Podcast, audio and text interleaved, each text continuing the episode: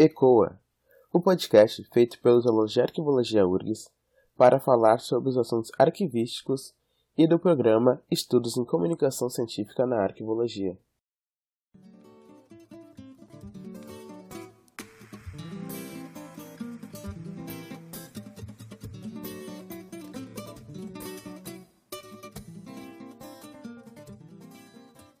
Eu sou Matheus Santos.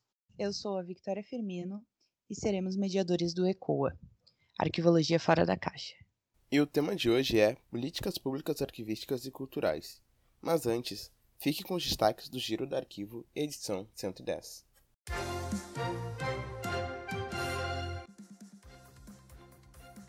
Olá, eu sou Letícia Gaiardo e trago para vocês hoje os destaques do Giro do Arquivo, edição 110, publicado na última terça, dia 15 de dezembro.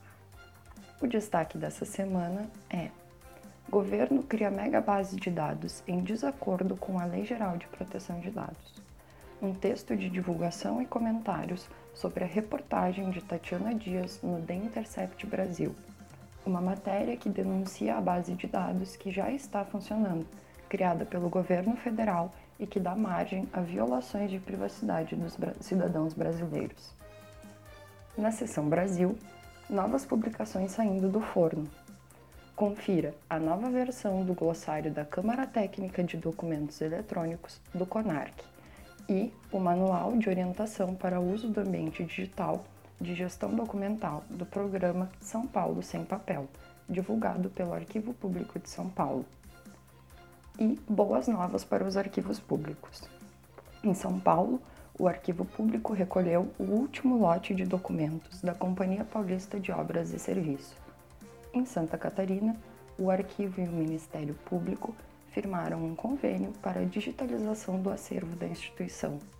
Em Paracatu, no interior de Minas, o Arquivo Público Municipal recebeu a doação do acervo da extinta TVP. E, no Mato Grosso, o Arquivo Público disponibilizou mais de 18 mil documentos online. Ainda no Brasil, veja também a agenda de lives e a chamada para submissão de artigos da revista do arquivo. Na seção Mundo, uma triste notícia. O arquivo de Tinautla, em Puebla, no México, foi consumido pelas chamas no início do mês. O incêndio aconteceu durante protestos contra a privatização da água na região.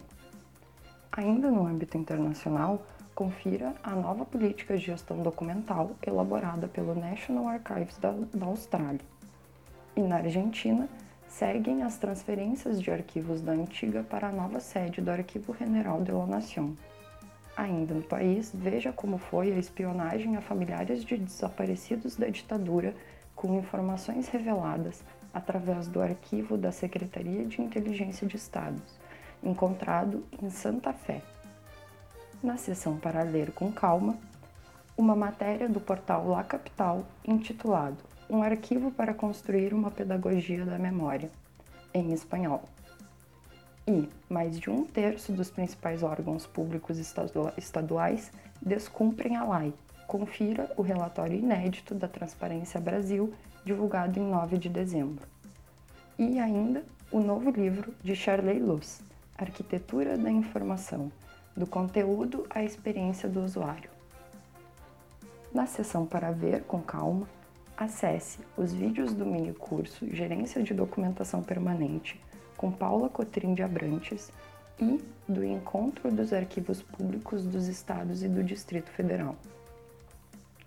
Estes foram os destaques do Giro da Arquivo edição 110. O Giro é publicado todas as terças, receba grátis em seu e-mail. Para mais informações, acesse nossas redes sociais. Siga arroba Giro da Arquivo no Facebook, Instagram ou no Twitter. Lá você encontra o link para assinar e saber o que é notícia no Brasil e no mundo da arquivologia. Esses foram os destaques do Giro da Arquivo. Não deixe de assinar a newsletter para acompanhar as notícias sobre arquivologia. E agora a gente segue com o episódio. E para participar desse episódio, temos a presença da docente do curso de arquivologia da FURG, Evelyn Melo Mintegui, que é arquivista, cientista social, especialista em gestão de arquivos e mestre em ciências sociais. Boa tarde, Evelyn. Muito obrigada por aceitar participar. Gostaríamos que tu te apresentasse brevemente. Quem é Evelyn? Ai, muito filosófico, assim, né? Esse, esse... essa, essa pergunta, mas é, um, enfim, enquanto eu vou pensando sobre quem eu sou, eu vou agradecendo, né, o convite. É prazer conhecer vocês, Matheus e Vitória.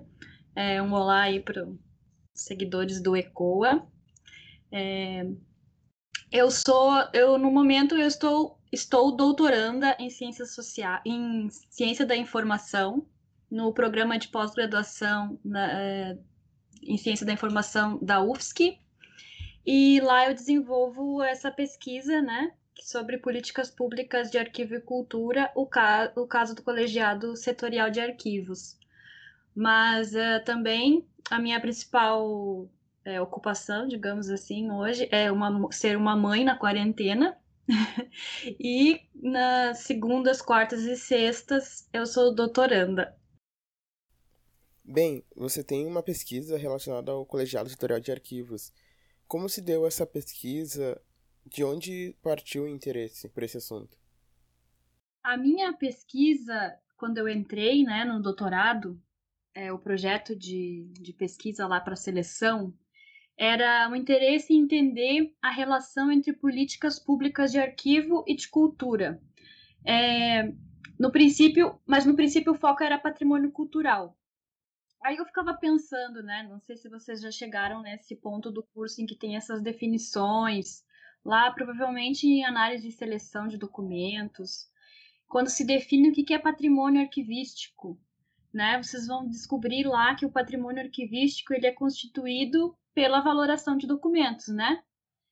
É, como que a gente cria patrimônio arquivístico? É, basicamente, ele é um resultado quase que automático de uma TTD, certo? Lá está definindo quais são os documentos que vão virar de guarda permanente, de antemão, né? E uh, no final, então, lá do, do processo de gestão, e, e, a gente vai ter o patrimônio arquivístico como o patrimônio documental de guarda permanente. Mas se a gente for olhar lá na, na, na legislação brasileira e no, nas instituições brasileiras que a gente tem de patrimônio cultural histórico é um pouco diferente, né? Que requisitos um bem cultural tem que ter para ele ser tombado ou ele ser reconhecido como um bem coletivo, né? Ele tem que demonstrar que tem uma correlação com, com a cultura, com a vida, com a identidade, né? De algum grupo é, importante para a identidade brasileira, enfim. Então, é, quando a gente fala, então, então patrimônio arquivístico não é a mesma coisa que patrimônio cultural, né? Essa era a minha, minha pergunta, assim, né? E como que fui respondendo? Fui percebendo que, na verdade, isso acontece porque a legislação brasileira, ou todo o, o arcabouço da política pública arquivística no Brasil, e toda a história da política pública cultural no Brasil começa em tempos diferentes, com atores diferentes, com propósitos diferentes. Então, isso não tem a ver com o conceito de patrimônio arquivístico ou o conceito de patrimônio é, documental, cultural. Tem a ver com política, com história de atores políticos se movimentando em instituições políticas por determinados propósitos. E no caso do patrimônio arquivístico e do patrimônio cultural, são bem diferentes os atores e períodos, e às vezes eles dão até uma chocadinha, assim, eles se, é, se repelem, né? Porque começam por é, razões é, diferentes. Então, é, isso eu achei muito interessante e aí eu decidi fazer uma análise de políticas públicas, né? Que é a minha pesquisa, uma, é, essa é a metodologia da minha pesquisa. E o que, que é análise? Análise é quando a gente cinde, né? A gente separa em elementos. Então, é isso que, que eu estou fazendo na minha pesquisa, que é, é, explicar esse contexto do colegiado setorial de arquivos, sabendo o que, que aconteceu, quando, onde, quem eram os atores é, e, e, quando, né? Nesse esse contexto brasileiro de é, governo também, né? E estrutura federalista que a gente tem. Aí, meu orientador, né, sempre falava, não, muito legal, só que não senta o pé no chão. Não tem um, é, tem umas questões meio que é, teóricas envolvidas, mas a gente precisa de um de um objeto empírico, né? Seria interessante. E aí a professora Eva Cristina Leite da Silva, lá da UFSC, que é também do nosso grupo de pesquisa, ela sugeriu: ah, por que vocês não estudam o colegiado setorial de arquivos?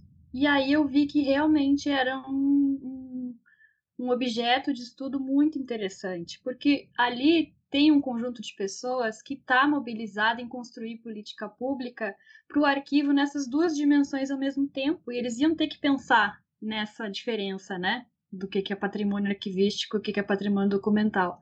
Lógico que a pesquisa é, acaba indo para outro lado, mas acho interessante assim contar o que que o, o caminho assim que vai levando a gente até para para quem está ouvindo aí, pesquisando ou querendo ir para o mestrado ou doutorado e às vezes acha que, que não tem tudo construído, é que a construção é se faz pesquisando mesmo. Quando, uh, pelo menos para mim, assim, não sei se para Vitória ela também vê, a gente não consegue ver muito essa relação do, da, da arqueologia com cultural na, no, durante a graduação, né? Conforme tu falou, foi a partir do mestrado que tu viu essa possibilidade. É, na verdade, sabe que isso é uma coisa interessante tu ter falado, porque é uma coisa que apareceu também nas entrevistas com os membros do Colegiado Setorial de Arquivos. É, vocês devem ter ouvido desde o. Não sei se vocês já ouviram, é, me, me digam aí se vocês já tiveram lá na, na coisa na gestão, que diz sempre é, é, que os arquivos devem estar no, é, vinculados ao órgão mais alto de gestão. Vocês já ouviram isso? Já. Não. Não. Faltei essa aula, provavelmente. eu, eu aí por causa do, do estágio, então é, é meio comum, assim, às vezes, escutar. Né? Isso. E também geralmente dizia assim: o melhor lugar do arquivo é na gestão, não é na cultura. Uhum. Né? Por quê? Porque a gente pensa, né, aqui no Brasil, nossa influência mais forte é da, da arquivística integrada, né? Isso. E a gente é, tem arquivos permanentes porque a gente é, cuidou da gestão, da produção, né? Avaliação, até chegar o, o arquivo histórico como resultado do permanente. Essa é, é a visão que, pelo menos que eu tive na minha formação, que não, não sei, né? Tá mudando assim. Mas é, até essa é, essa visão assim se estabelecer, o arquivo é uma instituição de cultura também. Se a gente for olhar na, aqui no estado do Rio Grande do Sul, diversas secretarias de cultura, os arquivos vão estar ligados, a maior parte dos arquivos talvez esteja ligado às secretarias de cultura, né? É uma, é uma coisa comum acontecer porque as pessoas têm essa ideia de que o arquivo histórico está lá para ser uma instituição cultural de guarda, que sim, no mesmo patamar de um museu, né? De uma biblioteca. E os arquivistas, eles é, chamaram muito para si essa ideia de que nós não somos só é, preservadores de arquivos históricos e documentos que estão aqui é, para sempre, né? sacralizados. Nós somos gestores, nós é, fazemos com que as organizações sejam dinâmicas, que a informação flua. Então, nesse processo da gente valorizar nosso trabalho, não só lá aquele, com aquela visão do arquivista empoeirado, a gente acabou afastando dessa ideia do arquivo enquanto espaço de cultura, né? E no, no colegiado setorial de arquivos, nessa época, nessa política cultural que foi o escopo de onde surgiu o colegiado setorial de arquivos, que é a política cultural que surge no, nos governos do, do PT a partir de 2003, tinha-se essa ideia de expandir a ideia do que, que é política cultural. Não só para aquilo que tem a ver com artes e patrimônio, como foi durante muito tempo, mas com tudo que esteja relacionado aos modos de vida.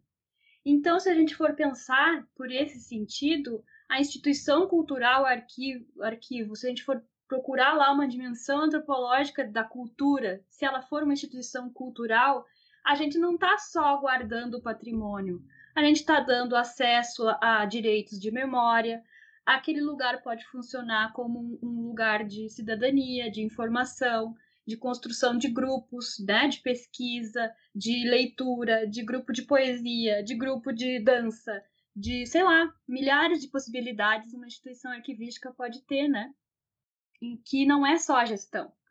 A, a gestão é importante, muito importante, mas às vezes parece que se a gente defender uma instituição arquivística cultural, parece que a gente está dizendo assim que a gente não quer gerir. E não é, não é isso, né? São instituições que são podem ser mistas, mas esse caráter cultural a gente tem se afastado nos últimos anos para defender nossa postura de gestores, né? no, no, meu entender. E uh, em relação assim à tua pesquisa, nesse período de pandemia, eu acho que é importante a gente sempre uh, perguntar como que tá sendo, tu, tu, tu falou que tu tá com, com alguns dias para o doutorado uh, e nos outros trabalhando como mãe e trabalhando como professora, uh, tu tá conseguindo desenvolver, tu tá conseguindo falar com pessoas que, que possam te ajudar nessa, nessa pesquisa ou tá, digamos assim, parado nesse momento? e Bom, acho que é isso. É. Eu tive um, uma. Não sei se vou dizer sorte, mas assim, a pandemia não ia afetar tanto, porque eh, bem nessa época que foi ali mar, abril, maio, junho, que era a época de eu fazer as entrevistas com os membros, é, e que foi quando teve a pandemia, é, eu tinha que eu ia ter que fazer as minhas entrevistas por Skype mesmo porque eles estão espalhados pelo Brasil, né? Depois eu vou explicar sobre o colegiado setorial, como que era a organização. E aí vocês vão ver, eles estão de vários lugares. Então eu nunca poderia, mesmo pessoalmente, entrevistá-los, né? Então, é, de certa maneira, eles não tinham como me dizer não, porque eles, eu sabia que eles estavam em casa. era, na verdade, era isso que eu ia te perguntar, mas eu não sei até que ponto da pesquisa que tu pode falar, se tu puder explicar uh, mais uh, detalhadamente sobre o colegiado, seria interessante. Tá, eu vou explicar, sim. Então, assim, é, vou começar falando da. Então, tá. Pontualmente, o Colegiado Setorial de Arquivos foi um conjunto de pessoas que precisava construir o plano setorial de arquivos e o Colegiado Setorial de Arquivos era um conjunto dentro do Conselho Nacional de Política Cultural, que é o CNPC. É... O que é o CNPC? Ele é um órgão colegiado que apoia, lá no caso, o, a presidência, o ministro da Cultura, quando tinha ministério, para definir as políticas de cultura, né? Da mesma maneira que o CONARC é para os arquivos, o CNPC seria para a cultura, né? Então, o CNPC, ele já existiu outro, de outras formas na história do Brasil. A gente vê um conselho de cultura lá no, na era Vargas, a gente vai ver que esse conselho de cultura também existe na época da ditadura, ali 66. É, depois esse conselho some com a democratização, redemocratização volta a aparecer lá no FHC também, um conselho é, de cultura, aí já com o Ministério, né? Porque o Ministério da Cultura aparece em 1985, com a redemocratização. Mas em todas essas outras versões do CNPC, ele era um conjunto de pessoas que já eram é, gestores né, de instituições culturais, por exemplo, o ministro da Cultura, os presidentes das fundações de cultura ligadas ao ministério, os né, chefes das secretarias de não sei o quê. Depois, mais tarde, é, é, também tem os, os tal dos conselhos de notáveis, pessoas de notório saber sobre a área, que sabem sobre cultura, que o presidente escolhe, convida para participar dos conselhos. A versão de 2005, que é do, do da, da, gestão do, do Gilberto Gil, né, a partir de 2003, no, no, no Ministério da Cultura, é diferente porque lá tem representação da sociedade civil, e, e em maioria. Então, assim, para fazer parte do CNPC, não era mais só você ser um gestor à frente daqueles órgãos de cultura. É, as, a, a, comunidade se organizava né, nos municípios, nos estados, para irem elegendo seus representantes, que iam re elegendo o, o, próximo representante, e, e eles chegavam lá no colegiado, né? Então, isso é muito novo para para nossa democracia, né? ainda mais em questão de cultura. E no caso do setorial de arquivos foi único, né? É, então a gente teve lá o, o, colegiado setorial de arquivos era composto, né, por 15 representantes é, da sociedade civil com suplentes, mais uh, cinco representantes que eram da, do governo, sim, né? Mas vejam, 15 para 5, né? A gente está em maioria. Então a ideia era que essas pessoas estavam trazendo as demandas dos seus é, lugares né, de origem, dos seus, dos seus, é, de quem eles representavam, para trazer as demandas de cultura e dizer: esses são os nossos problemas em relação à cultura nos e os arquivos, e a gente vai sentar aqui e vai planejar o que, que nós vamos fazer para que daqui a 10 anos esses problemas estejam resolvidos né? Então vocês vejam, é, isso nunca aconteceu na área de arquivos, nem no CONARC isso nunca aconteceu, né? Então, por isso é um, o colegiado setorial foi um, um marco assim na história é, do, da política de arquivos. É, e aí eu sempre essa parte que eu frustro as pessoas, né? Ele desapareceu agora com a nova é, formulação do CNPC em 2019, no governo Bolsonaro, foram extintos os colegiados e, e reduzida a representação da sociedade civil no CNPC. É, e aí é, eu digo que frustra porque várias pessoas ficam dizendo nossa que legal o que, que o colegiado de arquivos setorial de arquivos fez que interessante porque tem um plano setorial de arquivos. O que, que é? Qual é a relevância de ter um plano setorial de arquivos?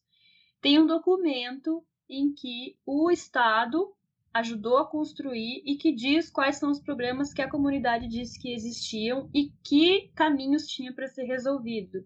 Então, o plano setorial de arquivos ele ainda está vigente, ele ainda está, ele, ele ainda representa as demandas da sociedade. Claro que ele já precisa ser atualizado, né? Porque ele foi escrito, foi concluído em 2016, 17. Então, provavelmente as metas e estratégias já é, devam sofrer, deveriam sofrer alterações, né? Ele tinha uma previsão de revisão é, daqui a um tempo, mas a instância que faria essa articulação de revisar ou de eh, ajudar a implementar não existe mais, né? Que é o colegiado. Então, é, eu costumo dizer agora ultimamente que assim, ele morreu, mas ele passa bem, porque é, a gente tem esse, essa memória dessa ação coletiva né, no, no, no campo da política arquivística brasileira.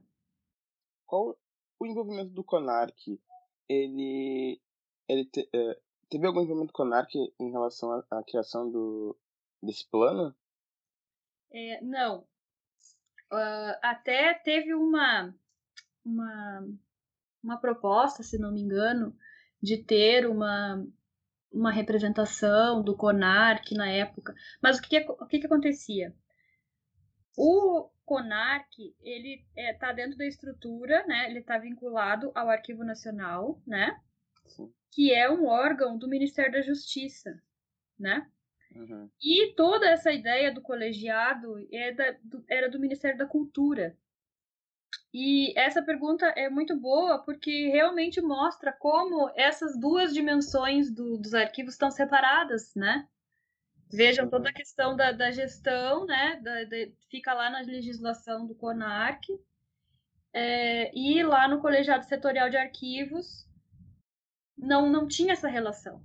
Mas quando a gente vai ver as, as, os problemas, as propostas, estratégias, elas são as, as mesmas, né, que podem ir para o CONARC. Que poderiam ir, né, para o CONARC. Sim. E, e a, o CONARC não tem, é, por sua vez, aquela. Essa não tinha, né? Aquela estrutura tão, tão democrática e tão representativa da sociedade. É, vejam bem, o colegiado setorial de arquivo, toda a estrutura de cultura dessa época, desse, desse momento, era baseado nas conferências nacionais de cultura. Então, nessas conferências, as pessoas todas relacionadas ao setor cultural, e inclusive o de arquivos, iam colocar lá e votar quais eram as estratégias mais, né, que, que eram mais urgentes, quais eram as demandas mais interessantes. Isso nunca acontece no CONARC, né? É, por, um, por um bom tempo, a, o CONARC é, tinha esse, um caráter muito técnico, né? E se orgulhava disso de ter câmaras setoriais específicas que iam formular é, normas né, e, e formulações para resolver os problemas, e foram muito importantes, são é, fundamentais e tudo, mas é, parece que não, não tinha, né, não estava investido de toda aquela representatividade. É, por exemplo, Talvez hoje seja mais comum, mas quando eu era estudante, como vocês, eu não sabia quem era representante do CONARC. Uma coisa é que o CONARC tem também suas limitações é porque ele tá, ele, vocês já tiveram, quando vocês tiverem essa aula, né, de política de, de arquivos, vocês vão sempre lembrar dessa, dessa frase, porque cai até em concurso. É, CONARC cria política, SINAR implementa. Que o CONARC é responsável por formular a política de arquivos brasileira e o SINAR por implementar. O SINAR é o Sistema Nacional de Arquivos, que é composto por todas as instituições arquivísticas né, e os seus subsistemas dos poderes executivo, é, legislativo e judiciário, estaduais, municipais, é, Distrito Federal, etc. E isso aí você vai enxergando assim uma rede digamos, né? Só que esse sistema, que é o SINAR, ele não tem, nunca teve nenhum orçamento previsto e ele está dado com quem manda ali é o Arquivo Nacional. Não é assim bem quem manda, né? Mas da onde vêm as normas é do CONARC, que funciona dentro do Arquivo Nacional. Então é dali que vem, né? Uh, se vocês forem olhar a ideia do Sistema Nacional de Cultura, que é onde nasce o Plano Setorial de Arquivos, o Colegiado Setorial de Arquivos, eles tinham essa ideia de plano, é, fundo e, plan, e como é que era? CPF, é, conselho, plano e fundo para a estrutura federal. E aí para o estado que quisesse se beneficiar dessa estrutura federal, ele também tinha que ter um conselho de cultura, também tinha que ter um plano é, de cultura estadual e também tinha que ter um fundo de cultura estadual.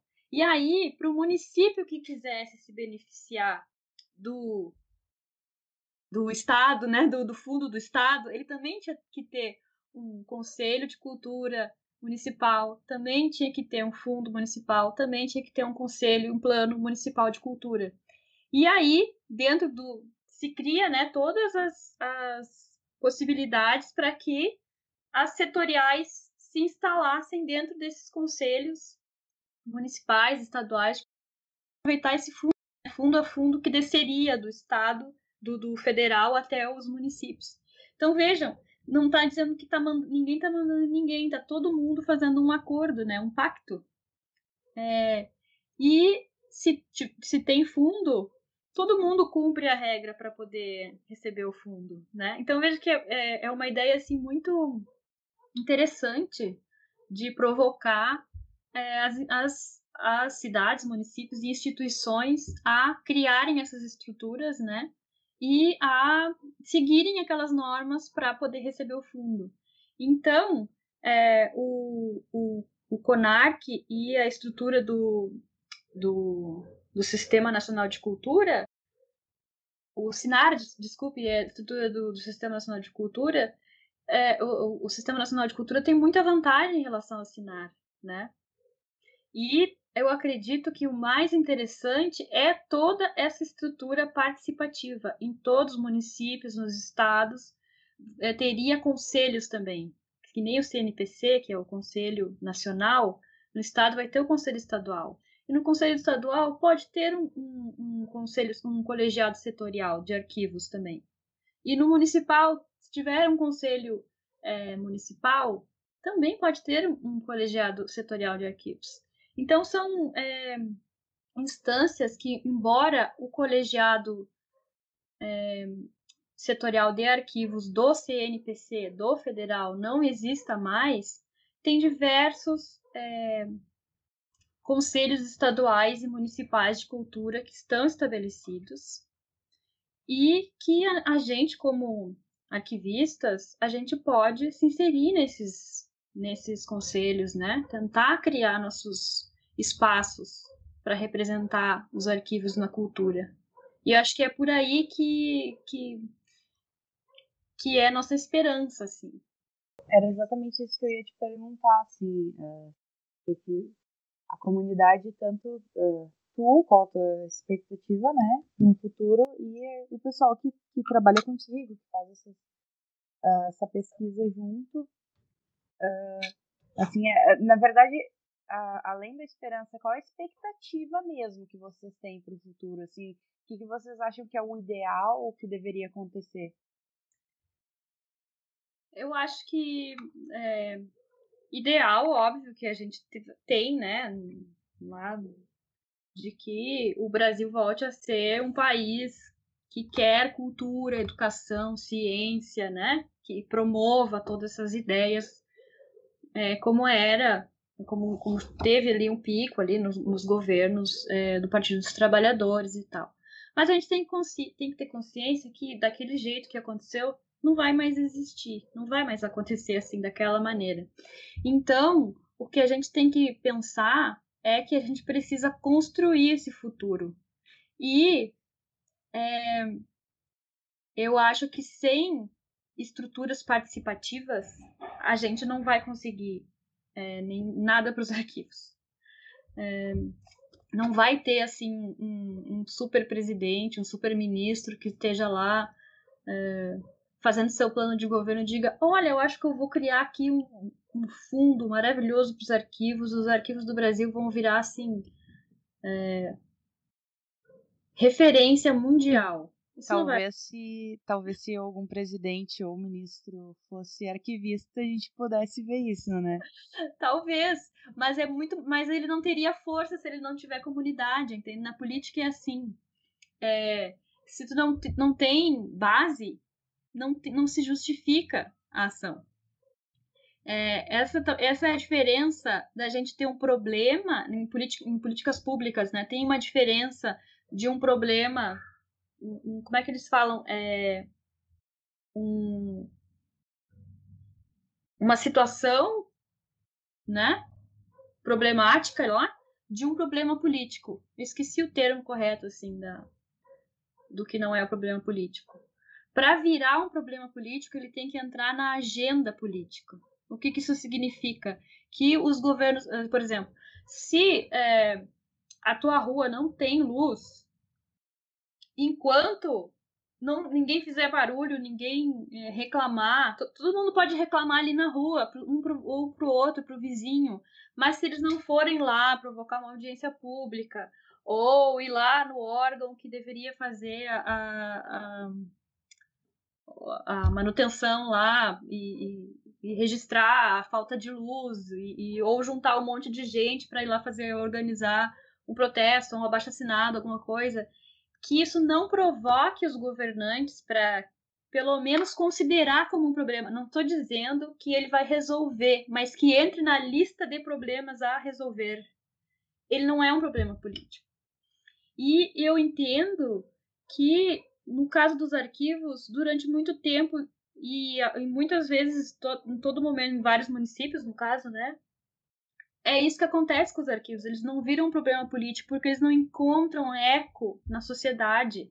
os arquivistas ficam falando sozinhos, né? Então, nesse caso, Vitória, se tivesse um arquivista, se ele não tivesse base, não, porque a gente não, não resolve o problema dos arquivos só com arquivistas.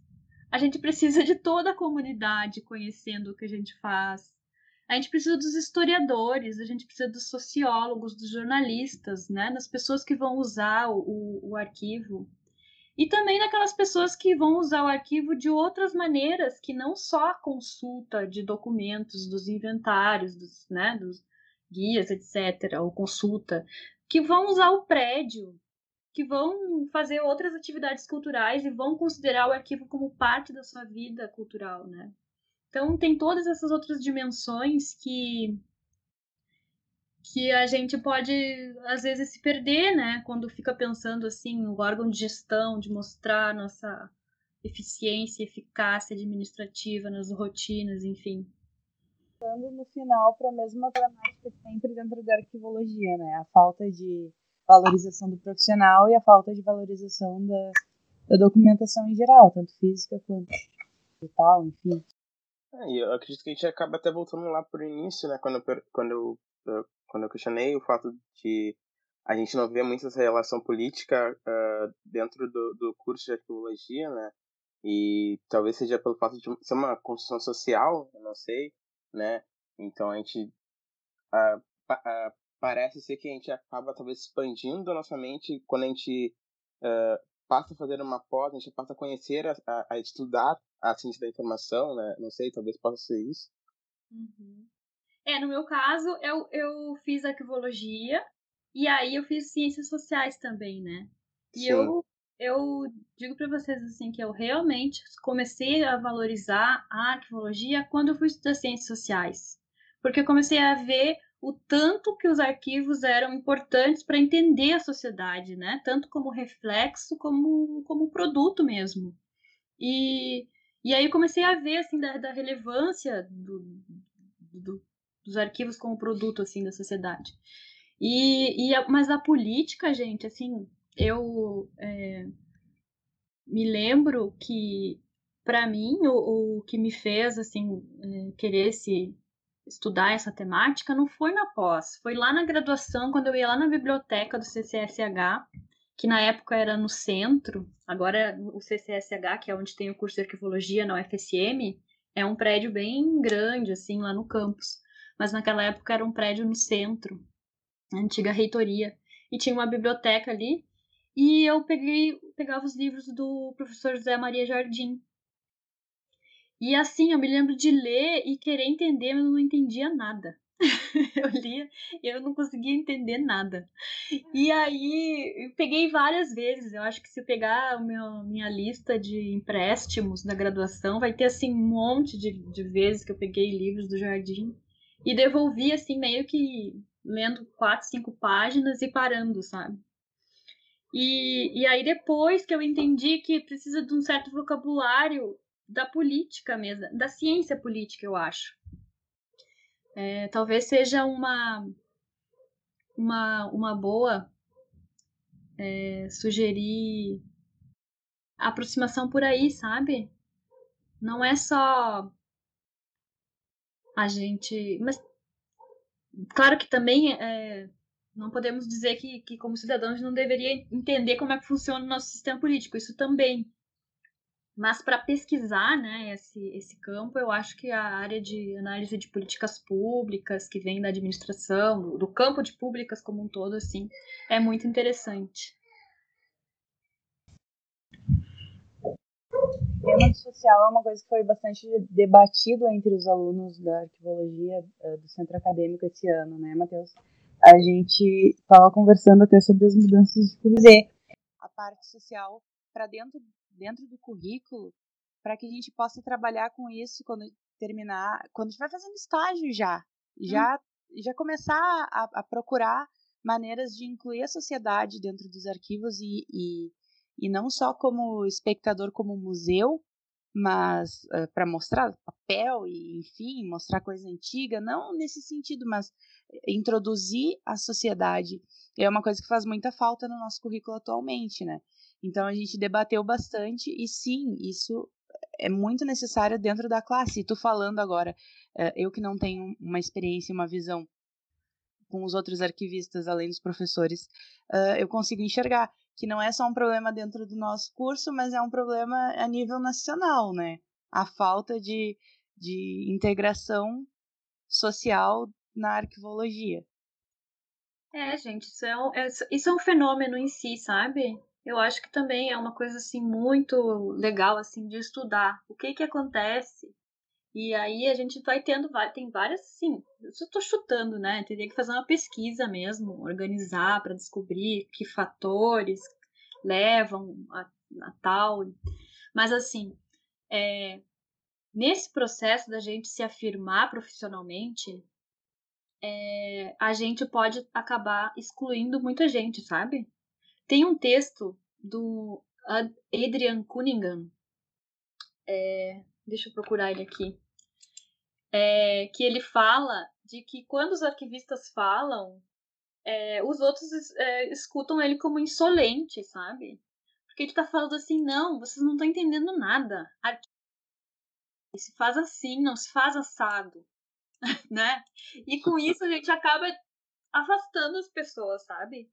E, e uh, por exemplo, eu, isso foi bem comum para mim também. É, quando eu estava assim na graduação, até no começo assim como professora, não, mas isso aí não faz não faz é, estágio ali que aquilo ali não é arquivo, aquilo não é um conjunto de documentos produzidos e recebidos durante o, o decurso das atividades de uma pessoa, instituição, família, sabe?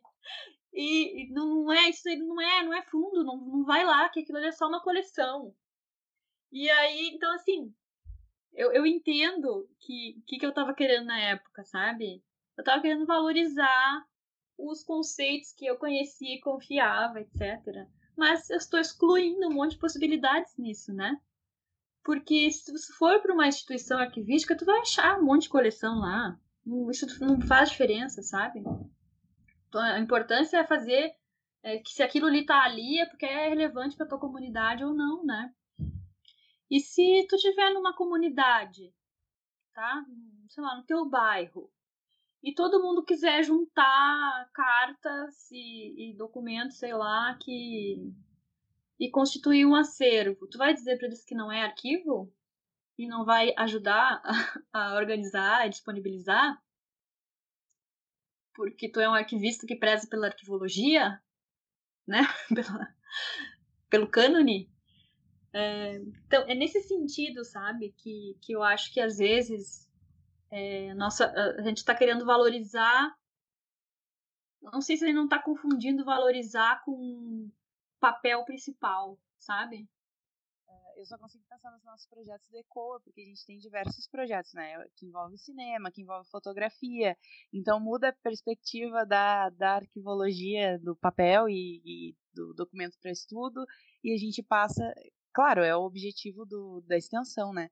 Mas, uhum. assim, aos pouquinhos, dentro da URGS, a gente está conseguindo incluir a sociedade, né? Claro, nesse contexto uh, uh, 2020, a uhum. gente não, não consegue fazer muito, mas estamos trabalhando para que quando retornar o presencial, a gente já tenha tudo pronto para fazer ações para chamar a sociedade em geral e não só focar no mesmo, no mesmo, naquela, naquele, é, no profissional e no estudante. Do curso ainda, né? Porque dos outros também não tem uh, uh, muita. Não é muito chamativo para os outros cursos. Mas a gente está fazendo exatamente isso. Uh, projetos que chamem atenção, que tragam as pessoas para dentro. Uhum. E é realmente isso que eu penso. Se, se assim, tivesse mais disso, né? Uh, não só pelos estudantes, mas pela classe em geral, talvez mobilidade uh, em arquivos. Nossa, ia ser. Nossa, muito legal. Perfeito. Eu vou, eu tô afastada, né, do para o doutorado. Estou fazendo a pesquisa, mas estou afastada. Volto só em abril. Mas quando a gente quando voltar, fico à disposição aí, se quiserem. Ah, deixa eu compartilhar uma coisa muito legal que eu descobri hoje é, em relação a essa questão dos planos.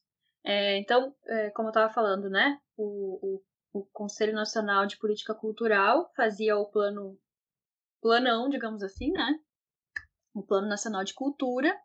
E aí se previa os planos setoriais, entre, o, entre os quais o Plano Setorial de Arquivos, os planos estaduais de cultura, os planos municipais de cultura, mas agora está rolando uma coisa muito interessante, que é a criação de plano cultural de universidades. Então, é, até anotei aqui algumas universidades que estão fazendo isso. Londrina, Maringá, a Unesp, é, Marília parece, a Unila. Todos eles estão trabalhando em planos de cultura para a universidade. Então imagina que oportunidade se a gente, como arquivistas, né, é, participasse também desse, da construção desses planos de cultura na nossa universidade. Também é um, é um grande foco de, de visibilidade, mas também assim, ó, de retorno assim, para os próprios estudantes entenderem esse contexto cultural que os arquivos né, também fazem parte. Pois bem, eu acho. Eu tenho duas perguntas agora que a primeira é sobre qual a sua memória afetiva com a arquivologia e se você tem alguma sugestão de ou indicação de pesquisa, cultura, leitura uhum. sobre o assunto. Ah, memória afetiva, eu não sei, toda a minha vida afetiva é da arquivologia, assim. Hoje em dia, eu. Os meus, meus amigos mais próximos, assim, são arquivistas. É, o meu companheiro eu, eu conheci porque eu, eu, ele não é arquivista, ele é antropólogo, mas a gente trabalha no mesmo instituto, que é na, lá na FURG, que eu conheci porque eu fui dar aula no curso de arquivologia. É, Santa Maria, que foi o lugar que eu morei é, tantos anos lá, é, foi porque eu fui fazer arquivologia. Então a minha vida, assim, é né, as minhas a questão afetiva. Mas se eu for citar assim, um momento, vou Vou citar esse momento, assim, de eu entrando na biblioteca do CCRCH e pegando os livros de, do Jardim sobre política arquivística, né? Uhum. E não entendendo nada, mas anos deu tudo certo, entendi. Acho. Tô entendendo. Tô começando, né? E de sugestão, é, tem o, o que eu tenho acompanhado no canal do YouTube, tem um movimento chamado Ar é, artigo 5 assim, por extenso, né? Artigo 5 que foi um movimento cultural, é, chama Movimento Arquivo Movimento Artigo 5 no YouTube. Que foi um movimento cultural que se organizou é, quando o Bolsonaro, lá em 2019, falou que o Conselho Nacional de Política Cultural ia ter, ia ter o que ele quisesse, sabe? Tipo, então, organizado contra essa ideia né, de, de censura nas manifestações de cultura, enfim, eles organizaram esse movimento artigo, é, artigo 5 que é justamente o artigo da Constituição de, que diz né, que todos têm direito de livre expressão e tal. E lá tem uma série de vídeos, de lives que aconteceram desde março até, acho que até uns três meses atrás, que explicam o que é o Sistema Nacional de Cultura, o que é o Plano Nacional de Cultura e qual era a ideia de financiamento da cultura. Que aí dá uma visão para gente do que, que sobrou, do que, que a gente pode aproveitar para fazer nas nossas comunidades, né? Porque é, não adianta a gente querer se inserir, né? E, e inserir nessa pauta dos arquivos sem entender todo esse contexto, né? Então, acho que esse seria um, uma indicação, né? Um canal no YouTube que, que pode ajudar a entender. É... Relacionado a isso, acho que é isso. Deixa tô dando uma olhada aqui em volta do meu computador para ver se tem algum artigo, né? Não tô achando nada aqui. Mas recomendo também para quem quer entender política cultural no Brasil, leia textos do, do Albino Rubim, que é um professor da UFBA, que teve muito envolvido com essa análise da política cultural brasileira no, na era ali do PT. E, uh, e para entender política arquivística é o José Maria Jardim, né? Quem quiser fazer, estudar, fazer um TCC sobre isso, pegue o currículo do Jardim e vai dando tique ali, né? Lendo toda a obra dele, que ele. Ele que é o grande cara, assim, para explicar política pública de arquivos no Brasil. Então tá, Evelyn, eu gostaria de agradecer a tua participação. Muito obrigada. Se tu quiser fazer alguma consideração final, fica à vontade. Ah, agradeço é, a vocês pelo convite, mais uma vez, um prazer conhecer vocês. É, que bom saber que vocês estão bem envolvidos aí com a ideia de mudar as coisas, né? Agradeço se eu fui confusa em alguns trechos, vocês fiquem à vontade para cortar. e é isso, muito obrigada. É bem, a gente que agradece, Evelyn, muito obrigado mesmo por ter aceitado participar com a gente da, entrevista, ter disponibilizado um tempo teu pra gente. Uh, pois bem, vamos encerrando esse episódio do programa Extensão ECOA, um projeto da arqueologia da Universidade Federal do Rio Grande do Sul, para dar voz à arqueologia, mostrar o poder arquivístico e o pensar fora da caixa. Até o próximo episódio, sigam a gente nas redes sociais, arroba ecoa, com dois Cs, e se você gostou, ande compartilhar.